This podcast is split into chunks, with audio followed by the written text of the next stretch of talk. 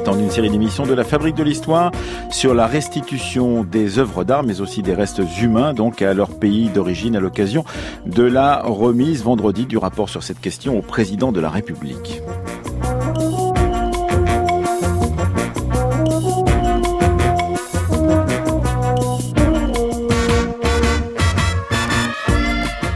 Sera donc remis par l'historienne de l'art Bénédicte Savoie et l'universitaire et écrivain Phil Winsar un rapport au président de la République sur les œuvres d'art présentes dans nos musées qui devraient être rendues ou prêtées aux pays africains. Demain, la Grèce et le Parthénon seront au cœur de l'émission puisque nous évoquerons justement la vieille querelle entre la Grande-Bretagne et la Grèce autour des méthodes du Parthénon. Euh, mercredi, la question des restes humains, comme je viens de vous l'expliquer, la question des restes humains qui sont présents eux aussi dans nos musées. Et jeudi, un documentaire d'Anaïs Kien et Séverine Cassard sur les manuscrits qui ont été rendus par le Danemark à l'Islande. Mais tout de suite et maintenant, donc, nous allons euh, évoquer cette question de la restitution des œuvres africaines à l'Afrique.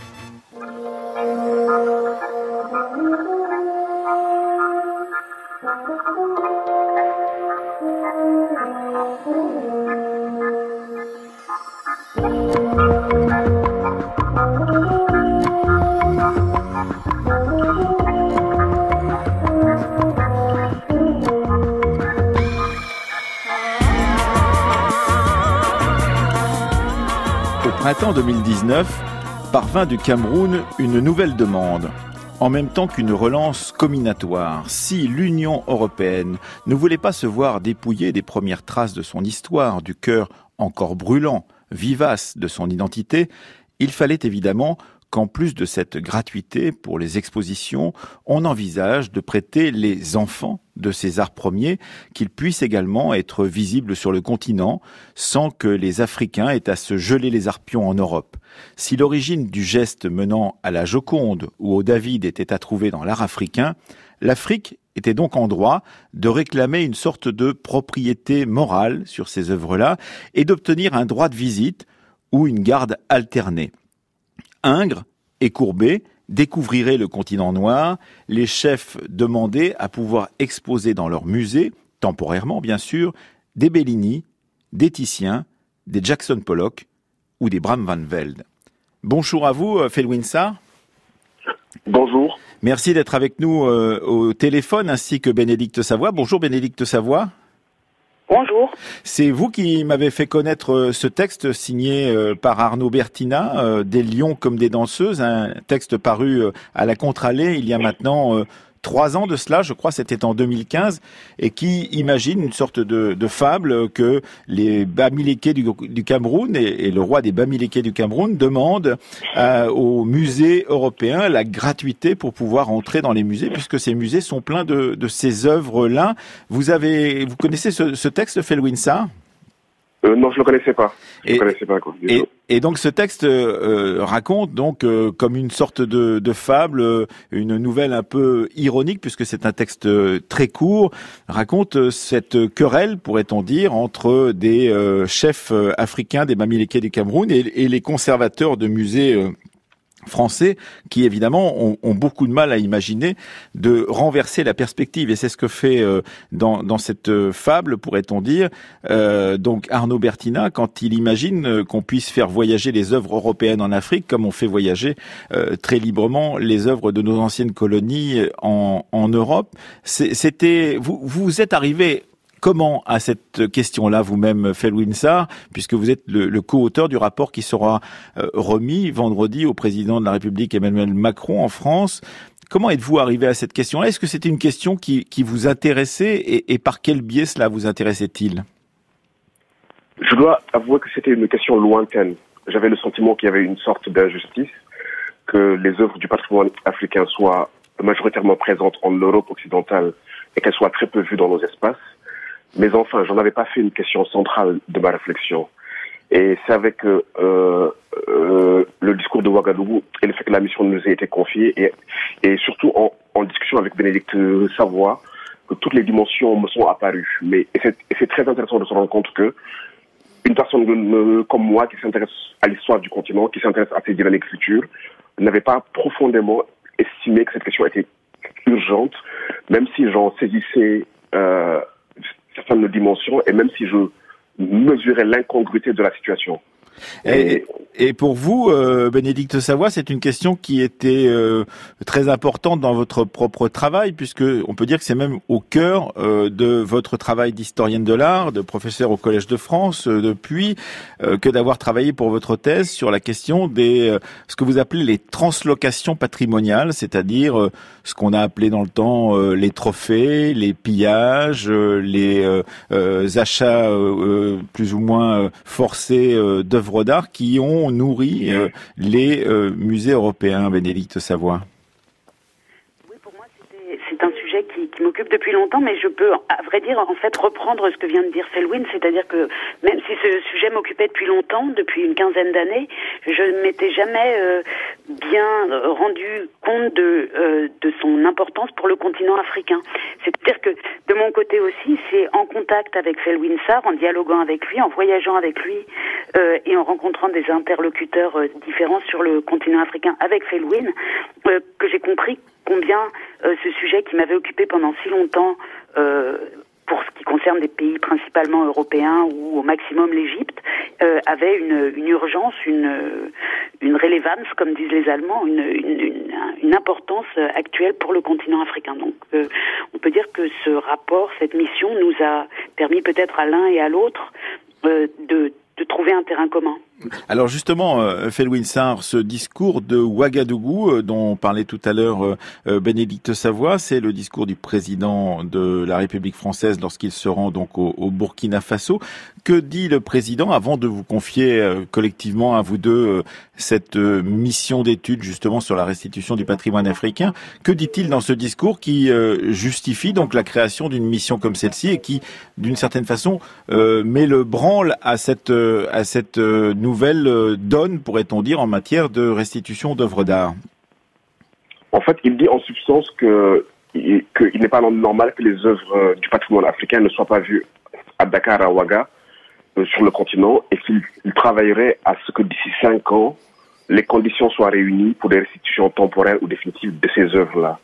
Et ensuite, lorsqu'il rentre de Ouaga, donc quelques mois plus tard, il nous confie à Bénédicte et à moi-même la mission de réfléchir un, un, rapport qui formulerait des recommandations précises et préparatoires pour que justement des restitutions puissent avoir lieu. Alors justement, Bénédicte Savoie, c'est euh, ce rapport et, cette commande. Vous qui êtes spécialiste de cette question des restitutions et qui enseignez au Collège de France autour de cette question du patrimoine euh, spolié, du patrimoine euh, volé, du patrimoine à rendre ou déjà rendu d'une certaine façon, est-ce que cette demande et cette proposition de la France vous a surprise?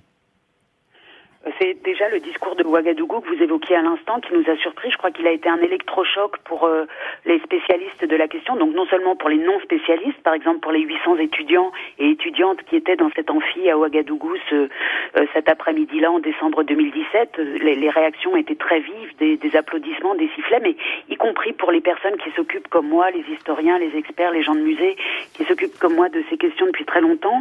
Cette annonce a été une, une très grande surprise. Et j'utilisais le terme d'électrochoc parce que c'était cette annonce une, une rupture avec euh, le discours français depuis plusieurs décennies, même plusieurs siècles, euh, sur le patrimoine. Et pour ce qui me concerne, vivant euh, en Allemagne depuis 25 ans maintenant, j'avais toujours pensé que la France serait probablement le dernier pays à se à poser à poser ces questions parmi les pays européens. Le discours est hum, différemment avancé en Allemagne, en Belgique, en Grande-Bretagne et en France, ça paraissait très enlisé.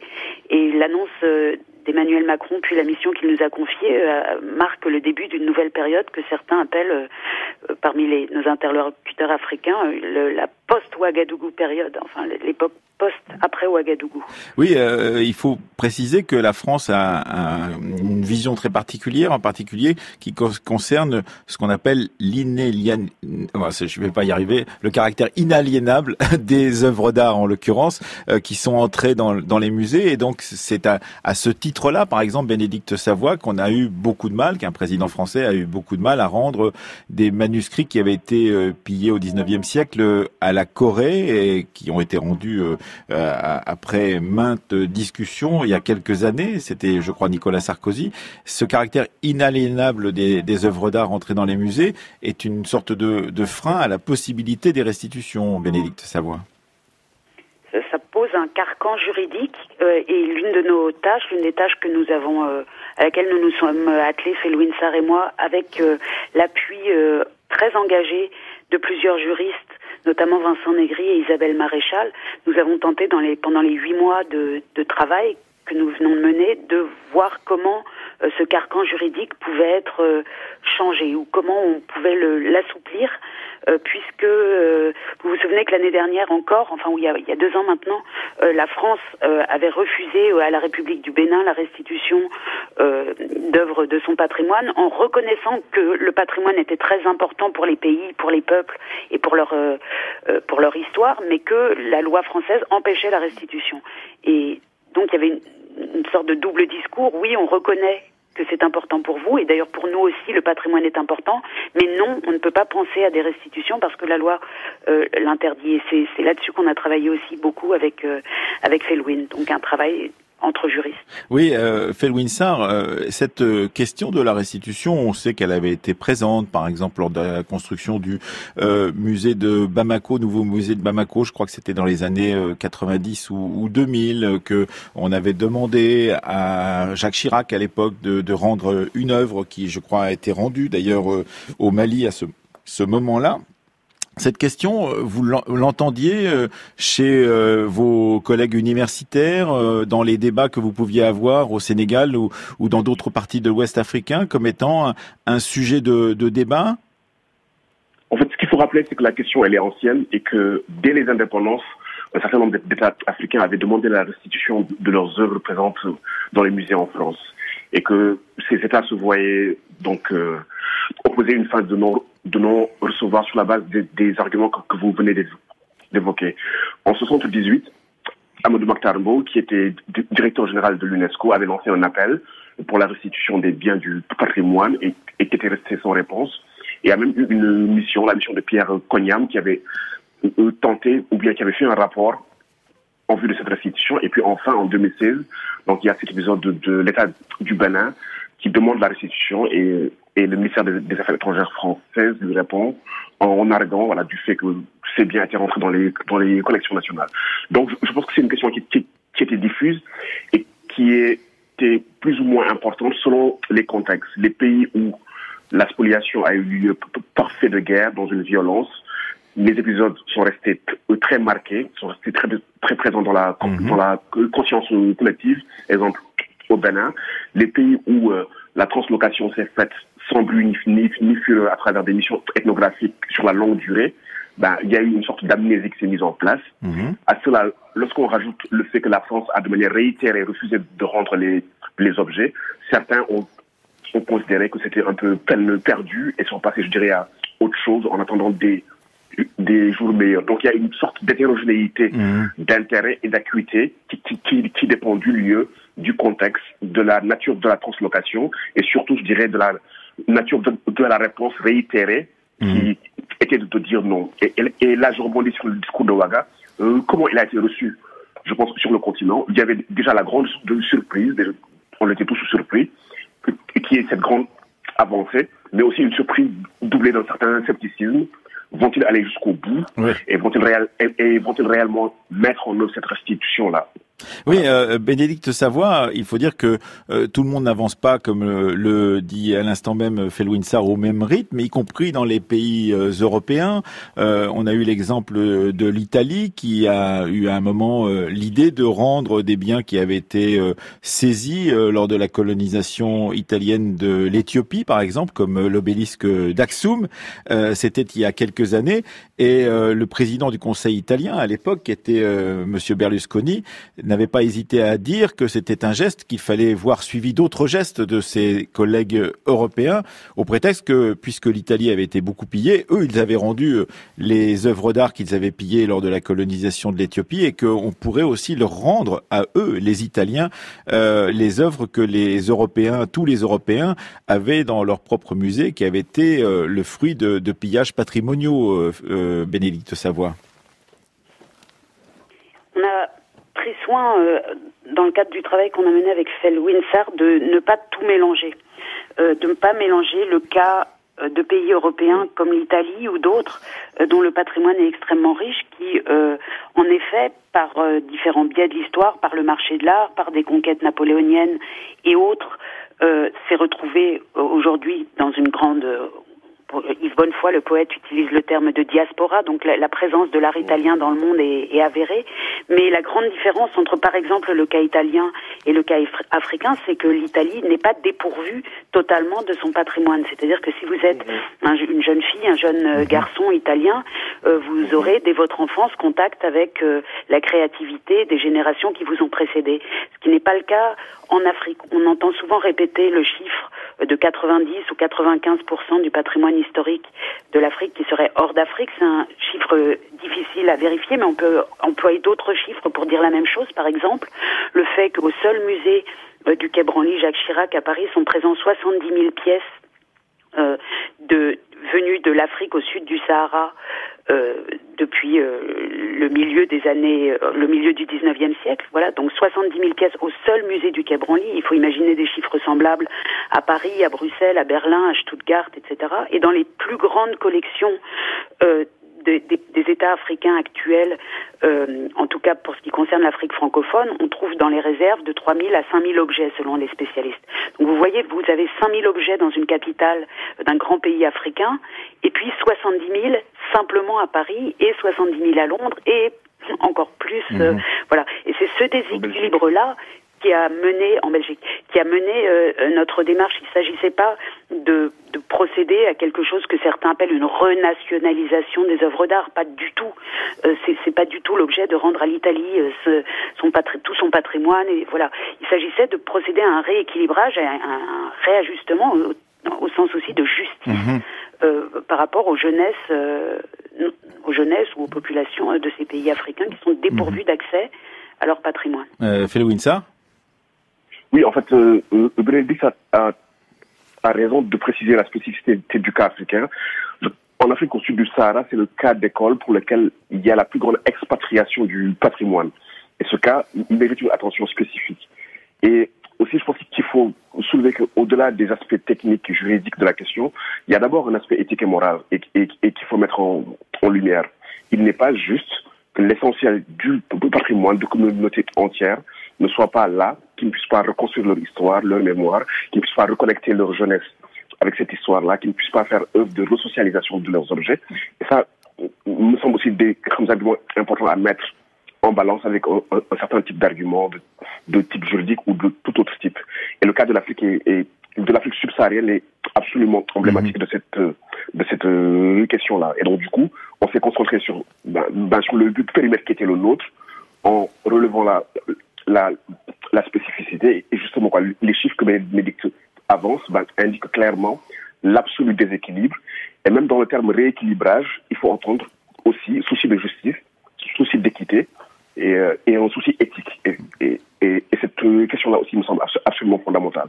Alors, euh, euh, cette année est sorti un, un film important euh, qu'on a appelé Afrofuturiste. On en parlait d'ailleurs vendredi dans notre émission sur les super-héros qui s'intitule Black Panther de Ryan Coogler.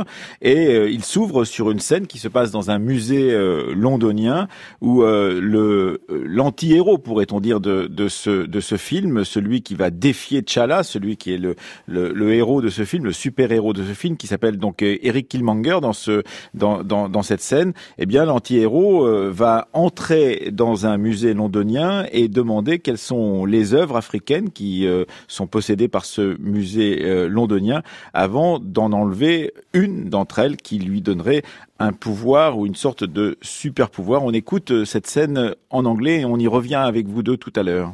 Good morning. How can I help you? I'm just checking out these artifacts. They tell me you're the expert. Ah, uh, you could say that. They're beautiful. Where's this one from? The Bobo Ashanti tribe, present day Ghana, 19th century. For real? And what about this one? That one's from the Edo people of Benin, 16th century. Now, tell me about this one. Also from Benin, 7th century. Fula tribe, I believe. Nah, I beg your pardon. It was taken by British soldiers in Benin, but it's from Wakanda, and it's made out of vibranium. Don't trip. I'm gonna take it off your hands for you. These items aren't for sale. How do you think your ancestors got these? You think they paid a fair price? Or did they take it like they took everything else? So I'm going to have to ask you to leave. Voilà donc la conservatrice qui s'aperçoit que la personne qui est en face euh, d'elle, eh bien, a des prétentions à vouloir récupérer certaines de ses œuvres et on elle les récupérera. Donc cette personne par la euh, violence euh, dans ce musée londonien et donc elle fait le compte de ses œuvres qui sont nombreuses, qui viennent du Bénin ou du Ghana et c'est ce que raconte justement ce, cet homme qui est en face d'elle. Eh bien, il lui dit ces œuvres vous les avez volées au peuple africain euh, Felwinsa, euh, c'est important qu'un film très grand public, euh, un blockbuster comme on dit généralement, ait mis cette question-là au cœur de son propos, puisque c'est un, un, film afro-futuriste en l'occurrence, Felwinsa. Oui, c'est absolument important parce que ça veut dire que cette question sort des cercles, du cercle des initiés, des historiens de l'art, des conservateurs de musées, des directeurs du patrimoine, et, et entre dans la culture populaire comme une préoccupation. Et je pense qu'il y a, a d'autres films, Bénédicte Savoir reviendra là-dessus, un film de Jackie Chan qui a une scène similaire. Et, depuis quelques années, on voit que la question, justement, quoi, elle infuse la culture populaire. Donc ça veut dire que ça, devient une, préoccupation sociétale. Et il me semble que les jeunesses du, continent africain et de l'Europe sont dans sont dans un rapport absolument différent avec cette réalité-là et souhaitent justement quoi que les que les objets puissent être présents dans leur lieu de production et leur lieu, lieu d'origine. Et, et, ce que je trouve intéressant dans la scène rapidement, c'est que non seulement il, il demande de l'origine, mais il conteste le discours officiel de la conservatrice en lui disant bah, ces objets ont été pris par des soldats anglais, mais ils ne viennent pas du lieu que vous précisez. Ça veut dire aussi qu'il y a un travail sur historiographique à faire, à reprendre sur un certain, euh, sur un certain type d'objets et les discours qui leur sont accolés, les régimes de savoir qui leur sont accolés sont dans certains cas à réinterroger et la restitution permet une mobilité donc sémantique et sémologique. Elle le permet aussi donc d'enrichir les régimes de savoir que l'on applique à ces objets-là, justement en incluant ceux des communautés qui les ont produites. Oui, c'est ça important dans ce qu'il dit. Bien sûr, et, et c'est très important effectivement, Bénédicte Savoie, puisque effectivement, euh, il a longtemps été entendu euh, que les musées et les conservateurs européens étaient ceux qui savaient le mieux faire, pourrait-on dire, euh, pour euh, savoir l'origine des œuvres, euh, d'où elles venaient, comment elles avaient été, elles étaient entrées dans les collections euh, des musées. Une chose que vous avez très régulièrement, en tant que spécialiste vous-même, contesté, puisque vous vous êtes aperçu que dans beaucoup de ces musées, eh bien, les attributions étaient sinon farfelues, en tout cas un peu floues. Et c'est le cas, par exemple, au Humboldt Forum, ce grand musée d'ethnologie, d'anthropologie, qui devrait ouvrir bientôt l'année prochaine à, Berlin et dans le, le, conseil scientifique duquel vous vous étiez trouvé et d'où vous avez démissionné en l'occurrence l'année dernière. Vous êtes euh, enseignante à Berlin en même temps qu'au Collège de France en disant qu'effectivement ces questions d'attribution n'étaient pas très claires. Euh, moins les, questions d'attribution. Je pense que les, conservateurs français et les conservatrices qui depuis plus de 150 ans s'occupent de ces objets euh, ont, font, ont, fait les choses très bien selon les, les catégories européennes. Ce qui m'a beaucoup gêné au Humboldt Forum, c'est-à-dire au futur musée ethnologique au centre de Berlin, donc il va déménager dans le centre de Berlin l'année prochaine. Ce qui me gênait, c'était moins les attributions euh, que l'absence totale d'explications sur la qu'on appelle la provenance, c'est-à-dire sur les conditions dans lesquelles ces, les pièces euh, sont venues à Berlin. Mmh. On avait le sentiment d'un musée qui était en train de se construire sur des bases complètement non historiques, comme si un hélicoptère un jour était venu apporter des œuvres africaines, asiatiques euh, et, euh, et autres américaines euh, d'Amérique du Sud à Berlin. Et j'avais beaucoup insisté sur, le, sur la nécessité qui me paraissait brûlante de d'expliquer comment ces œuvres étaient arrivées, nécessité qui me paraissait brûlante parce que quand on enseigne ici et en général, et je pense que euh, Felwin fait la même expérience avec ses étudiants, on voit bien que la génération euh, qui est face à nous, les jeunes de 20 ans aujourd'hui, donc en Europe, en Afrique, veulent savoir d'où viennent les choses. Mmh. Euh, ils veulent savoir d'où viennent euh, les biens de consommation courants, leurs tables, leurs vêtements, leurs meubles, leurs euh, steaks dans leur assiette. Mais ils veulent savoir aussi d'où viennent les, les biens de consommation culturelle. Et c'est comme une langue maternelle pour eux de savoir ça. C'est ce qu'on appelle aussi la traçabilité. Et on sentait, on sent ici, dans les jeunesses européennes, un besoin de plus en plus affirmé de savoir, d'avoir une, une, certaine transparence sur ces questions-là. Et le Humboldt Forum à Berlin se, était vraiment très, très sourd à cette revendication-là, et au point que, pour ma part, je n'ai plus euh, l'énergie de, de, mm. de, de vouloir apporter cette question c'est finalement le retrait de ce conseil scientifique qui a permis de la mettre à l'ordre du jour, puisque la question est maintenant fait partie de, des priorités du gouvernement euh, de coalition euh, de Angela Merkel avec le parti SPD, marqué dans le contrat de gouvernement qu'il faut travailler sur ces questions et les rendre visibles pour le public.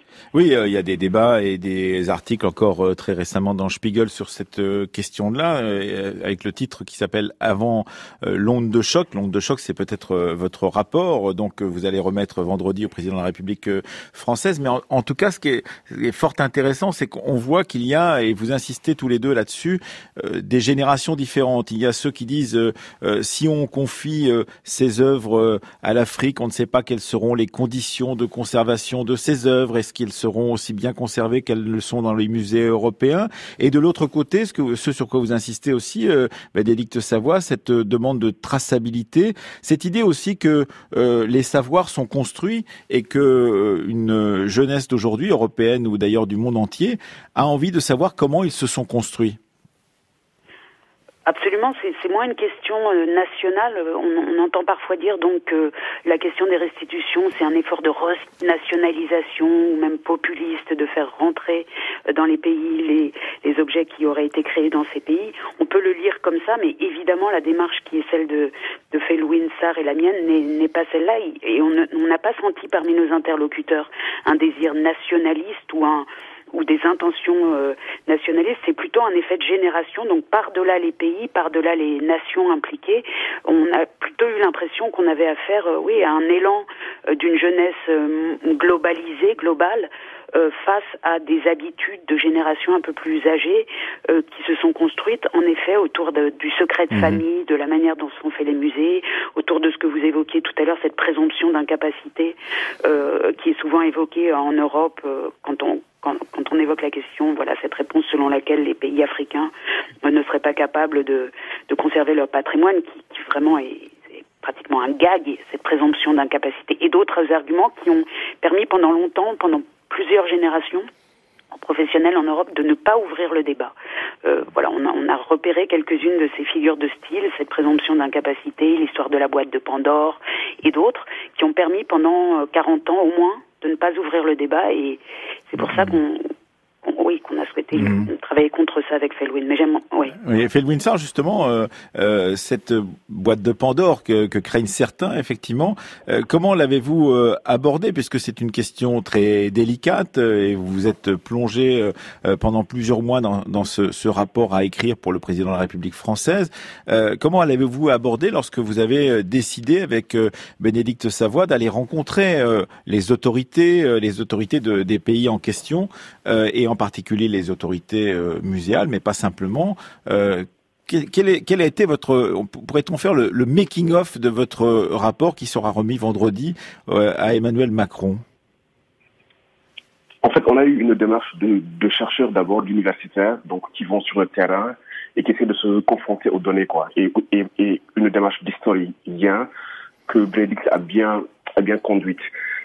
On a été en Afrique, on a été en Afrique dans plusieurs pays, on a rencontré les acteurs locaux, les directeurs de musées, on a été voir des musées sur place, on a vu plusieurs types de configurations qui existaient dans l'ouest du Cameroun, du musée ultra moderne à la case peu patrimoniale à des formes hybrides.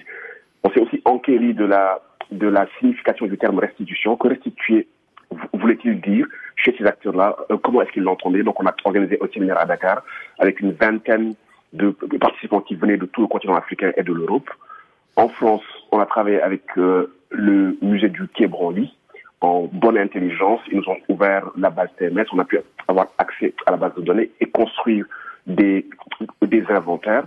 Mais surtout, toutes ces, sur ces craintes ou ces fausses craintes qui relèvent souvent d'une forme de condescendance et de paternalisme, euh, le continent africain au sud du Sahara a plus de 500 musées il y a des pays qui ont une cinquantaine de musées. Et il y a une grande hétérogénéité.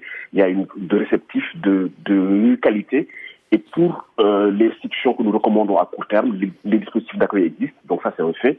Et euh, on ne peut pas généraliser à quelques cas qui ne fonctionneraient pas.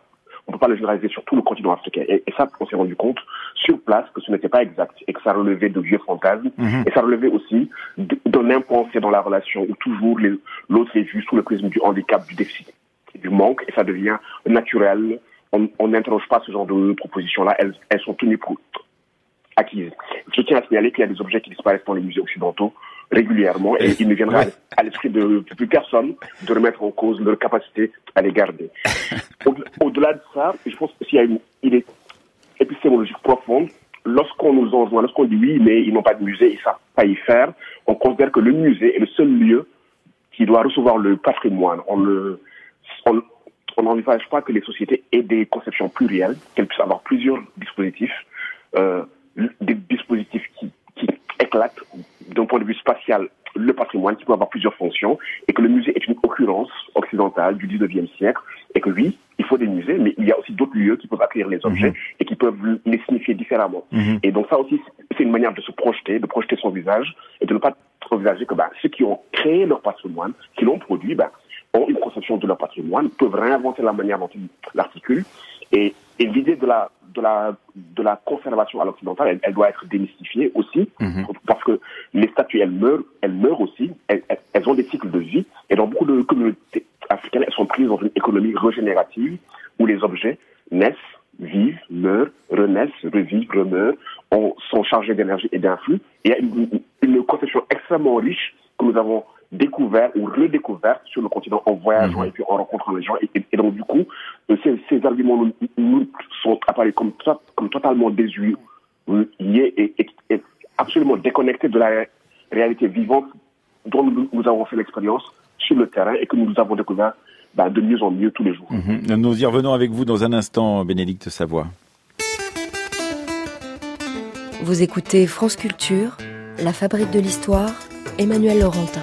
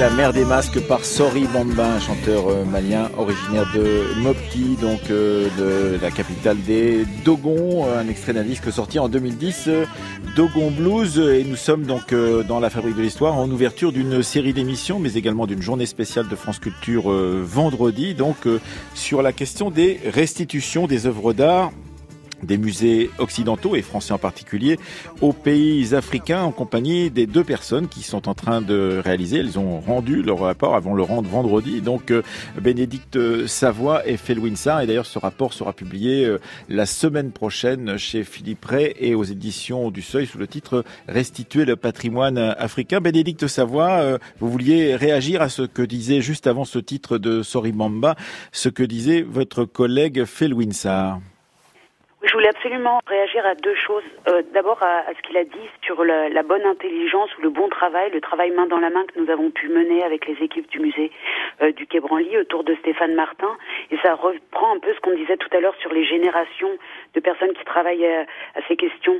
Euh, nous avons donc fait un, important travail d'inventaire ou près des inventaires. Le, musée du Quai Branly Jacques Chirac, qui est probablement l'un des musées en Europe qui a les meilleurs inventaires, les inventaires les plus précis, sont aussi en ligne et qui nous ont permis de faire un travail très précis sur l'origine des objets. Et ce travail, nous n'aurions pas pu le faire sans l'aide, par exemple, de Sarah Friou-Salgas, qui, euh, aux archives du musée du Quai Branly, nous a ouvert euh, les portes de Victor Class, qui a travaillé là-dessus, donc de Stéphane Martin, de d'Hélène Joubert, de Gaël Beaujean, qui tous, donc des personnes qui travaillent au musée, qui tous ont senti qu'on ne pouvait pas se, qu'on ne pouvait se dérober. dans ce silence.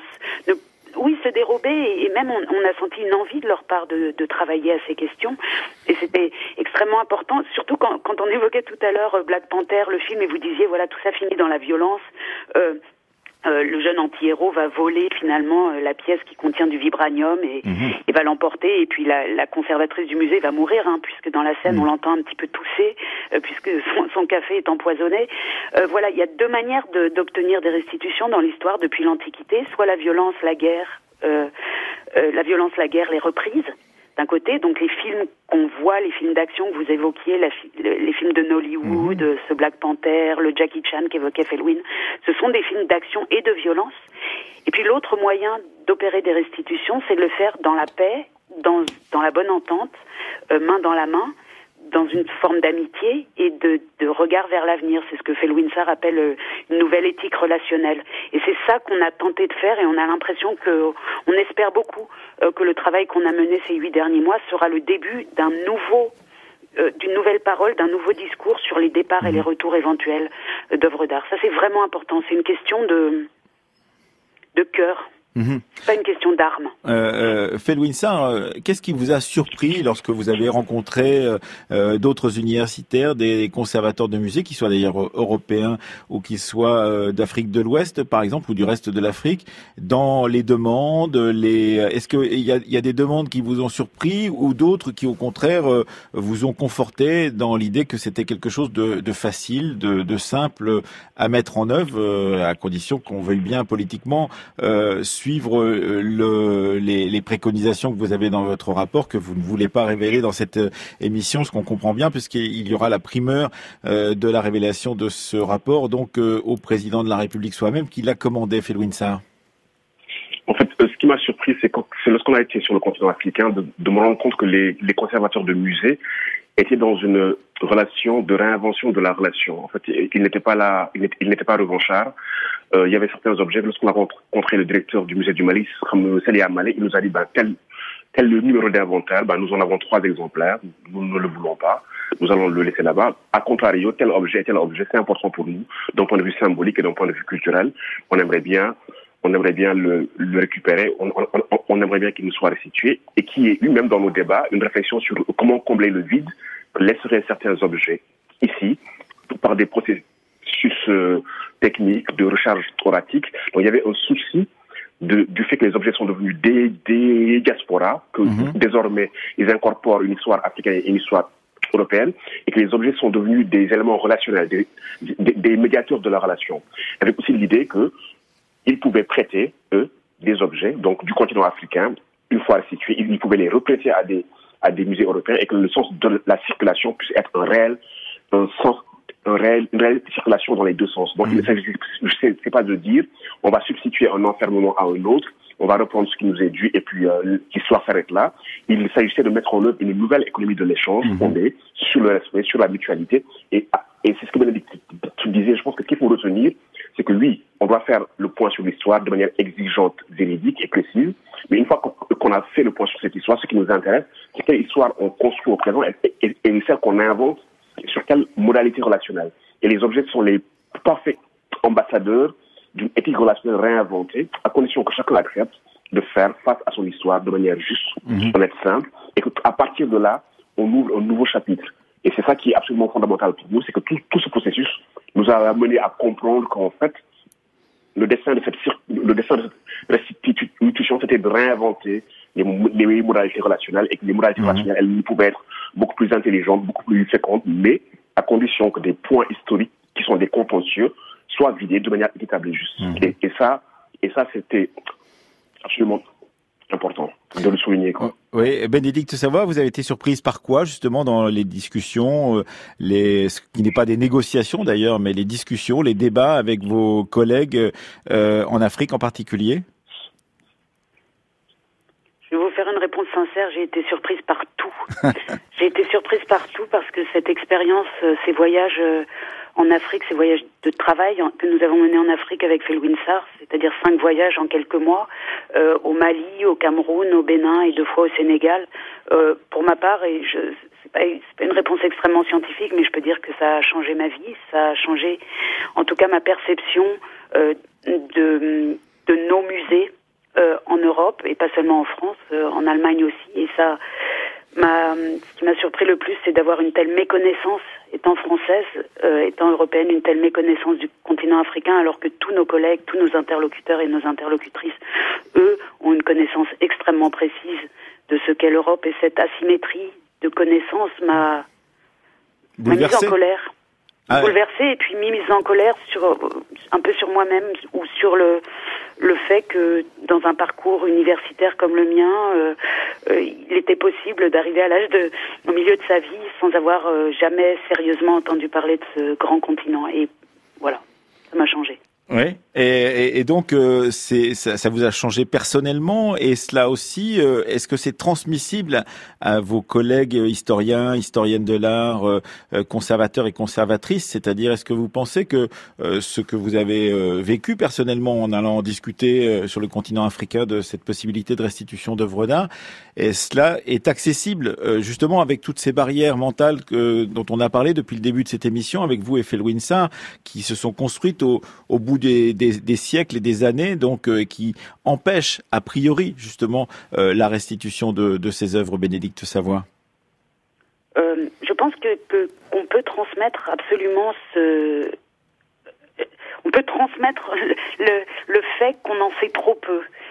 Et le, travail qu'on a fait sur les collections africaines ou d'Afrique au sud du Sahara dans le cadre de ce rapport euh, permet d'ouvrir une petite porte de connaissance.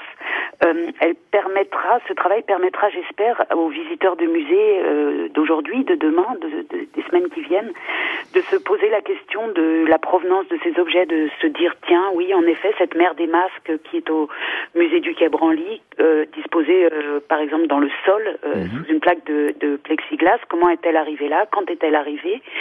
Quel rôle avait-elle dans ce, son d'origine euh, pourquoi est-elle ici Est-ce qu'elle vit encore ici comme il faut Enfin voilà, on, espère que les questions historiques qu'on a soulevées euh, vont permettre euh, au public et au musée de mieux, de mieux comprendre et de mieux raconter l'histoire de leur collection, qui est l'histoire de, de nos deux continents.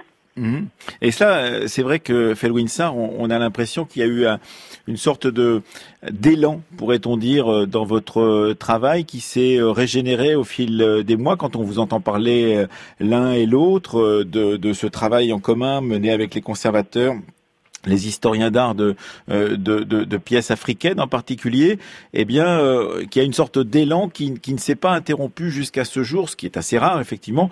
Euh, vous, avez cette impression, Felwinsar Ah oui, oui. On a, été, on a été vraiment embarqué depuis le mois de mars dans une aventure qui nous a totalement requise, c'est-à-dire qu'on a mis entre parenthèses tous nos travaux universitaires et on s'est exclusivement consacré à la question. Et quand on était au cœur de la question, on avait le sentiment de toucher à, quelque chose donc d'important, d'important et de fondamental. Et, du coup, il y a une sorte de, disparition du soi dans la problématique. Et, je pense qu'on a été tous les deux mus par euh, tenter d'en restituer le plus justement possible tous les enjeux et essayer de, de n'en omettre aucun enjeu ils sont multiples, quoi. Ils sont historiques, ils sont symboliques, ils sont sociologiques, ils sont philosophiques, ils sont relationnels, ils sont juridiques, mais surtout ils disent la relation entre voilà entre l'Afrique ou les pays africains, la France à travers les objets. Et je pense que aussi on a touché du doigt un impensé. On s'est rendu compte que la question des musées faisait partie des impensés de la relation décoloniale qui, qui doit être la nôtre et que, et que cette relation-là, pour qu'elle soit profondément décoloniale, elle doit être traitée. On doit prendre soin d'elle, on doit l'examiner, on doit en, en, en, démêler les écheveaux, et ce ne sont pas des slogans qui indiquent qu'il faut qu'on passe à autre chose, qui feront qu'on passera à autre chose. -hmm. On doit l'examiner de, de, la meilleure des manières et en tirer les, les leçons qu'il faut. Et je pense qu'on est sorti aussi avec ce sentiment-là, qu'il y avait quelque chose là à faire, et, et, comme le disait Bénédicte Savoie, c'est un chantier qu'on ouvre. En fait, il y a énormément de travaux à faire d'un point de vue épistémologique et historiographique sur ces collections-là. Il y a tellement encore de choses à apprendre et à découvrir. Et on a juste touché le bout de l'iceberg en, en, en, en, nous divergeant dans cette matière-là. Mais nous semble, nous semble absolument importante. Oui, euh, vous, vous rendez bien compte aussi, euh, Bénédicte Savoie, que euh, un rapport comme celui-ci, avec tous les aspects qui viennent d'être représentés par Felwinsar, c'est un, un, rapport qui engage euh, à la fois la culture, la politique, la géopolitique, euh, tout un tas de, de, champs qui sont généralement euh, séparés et que ces objets d'art africain deviennent d'une certaine façon des objets totaux qui vont engager les, les politiques pour quelques années, Bénédicte Savoie. Et ça, c'est tout à fait important c'est extrêmement important. C'est la politique, c'est le symbolique, c'est le juridique, etc. Mais derrière tout ça, au-delà de tout ça, et c'est pour ça qu'on est presque un peu troublé de vous parler. Enfin, je, euh, au-delà de tout ça, ça engage l'humanité, ça engage l'humain, ça engage euh, la créativité de l'être humain dans ses différentes dispositions, dans ses différents temps, et ça nous engage nous, euh, comme représentants de cette humanité au XXIe siècle. Euh, et quand, quand Felwinsar disait tout à l'heure qu'on a mis entre parenthèses que le soi était entre parenthèses et que dans cette euh, cette aventure de, de plusieurs mois, euh, on, on, a eu à des moments euh, l'impression de, de, nous dissoudre ou de ne plus être exactement nous en tant que personnes agissantes. C'est Enfin, c'est une, belle image et c'est une vraie image, c'est-à-dire qu'on a touché quelque chose qui nous dépasse de beaucoup. Et l'œuvre d'art et les œuvres d'art sont précisément des choses qui dépassent l'humain mmh. au sens où elles sont aussi uniques que les êtres humains, mhm. chacune dans leur individualité, mais qu'elles ne vivent pas 70 ans, mais peut-être 700 ans ou 7000 ans. Et ce contact avec l'éternité et l'humanité, c'est quelque chose qui, je pense pouvoir parler pour faire ça aussi, qui nous a bouleversés, tout mhm. en, en gardant notre sérieux d'universitaire, en étant précis, en travaillant euh, de la manière la plus euh, la plus objective possible, en précisant nos sources, etc. On a été euh, porté par quelque chose qui, qui dépassait le simple travail euh, oui, le, simple artisanat universitaire. tout en sachant tout de même qu'un rapport est un rapport et qu'un rapport peut être euh, suivi des faits. On, verra vos préconisations euh, vendredi dans l'après-midi, puisque je crois que c'est à ce moment-là qu'il sera remis au président de la République. on sait très bien qu'il y a des dizaines et des dizaines de rapports qui, aussi généreux soient-ils, aussi joyeux, puisque vous aviez dit à un moment, Bénédicte Savoie, qu'il fallait aller dans la joie responsable, prudente et réfléchie, justement, euh, pour donner une âme à ce grand projet du 21e siècle des restitutions, aussi joyeux soit-il, qui euh, malheureusement ne trouve pas de traduction dans le réel, en l'occurrence. C'est une des craintes que vous avez? Felwin Felwin, ça En fait, je pense que oui. En fait, je pense qu'on ne peut pas prédire comme euh, on, ne peut pas, on ne peut pas prédire ce qui va se ce qui ce qui va se passer. Mais ce qu'on peut dire en toute honnêteté, c'est qu'on a senti une réelle volonté de restituer. Ah, les équipes avec lesquelles on a travaillé, on a senti un réel engagement vers la restitution. Et, euh, et moi, j'ai un pronostic qui est, qui est très positif et, très favorable. Euh, on a été à l'Assemblée nationale, on a rencontré la, la, la, commission du patrimoine, on a discuté avec eux, et là aussi, on a senti euh, un réel souci et un réel donc, désir d'aller dans ce sens-là. Donc c'est pour ça que je reste très optimiste et je suis convaincu que moi, individuellement, qu'il y aura des restitutions. Maintenant, le rythme, la manière, dans quelle moralité, ça ne nous appartient pas et nous ne sommes pas à la manette, mais vu ce que, euh, ce que je sais des équipes avec lesquelles on a travaillé, je suis absolument convaincu que ce rapport sera suivi des faits. Euh, Bénédicte Savoie, il sera peut-être suivi des dans d'autres pays. On parlait tout à l'heure de votre engagement euh, et puis votre sortie du, du projet euh, du Humboldt Forum à, à, Berlin, eh bien, euh, on sait qu'en Allemagne, en tous les cas, euh, ce rapport est, est, est suivi et qu'on attend euh, ce que dira le président Macron sur ces questions des restitutions, aussi peut-être pour faire avancer ailleurs, dans d'autres pays européens, cette question des restitutions vis-à-vis -vis des œuvres du patrimoine africain. C'est bien possible. Ce qui est très très intéressant d'observer, c'est qu'en France, cette volonté politique est mise par Emmanuel Macron et ses équipes euh, après Ouagadougou euh, sont très fortes, alors que le débat public n'est pas extrêmement présent. Tandis que dans le cas allemand, par exemple, vous avez un débat public considérable. Tous les journaux, vous évoquiez le, le Spiegel à l'instant, mais tous les journaux, la presse, la radio, plusieurs fois par jour, depuis à peu près un an, un an et demi, euh, évoquent ces questions. En revanche, il n'y a pas un grand mouvement politique.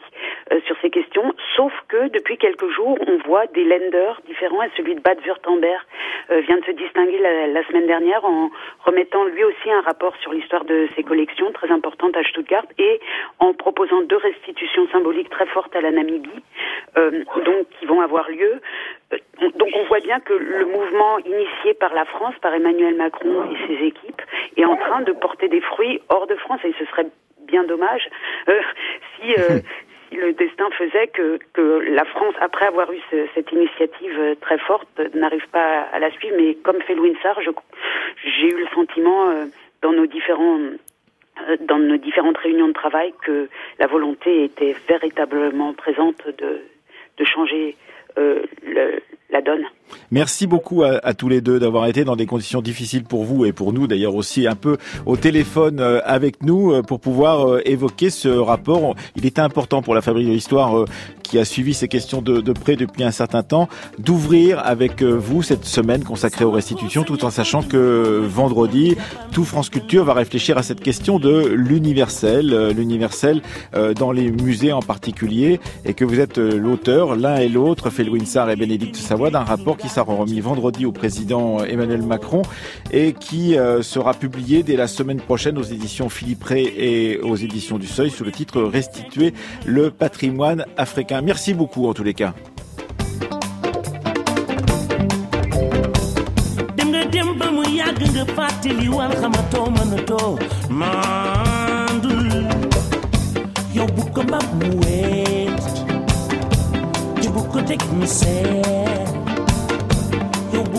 Muwe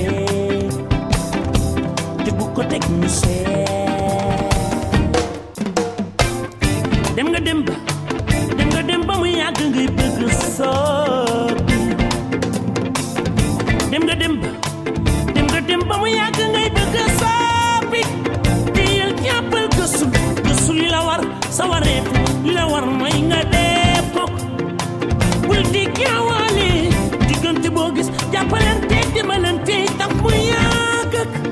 Voilà donc pour cette première émission. Demain, nous nous intéresserons à la Grèce et au conflit autour des œuvres du Parthénon conservé au British Museum. Mercredi, nous nous demanderons ce qu'il en est de la restitution des restes humains euh, qui peuvent être conservés dans nos musées. Et jeudi, eh bien, nous parlerons des manuscrits islandais qui ont été rendus il y a quelque temps par le Danemark à l'Islande. Cette émission, comme euh, toutes les autres, était préparée par Aurélie Marseille et Céline Leclerc.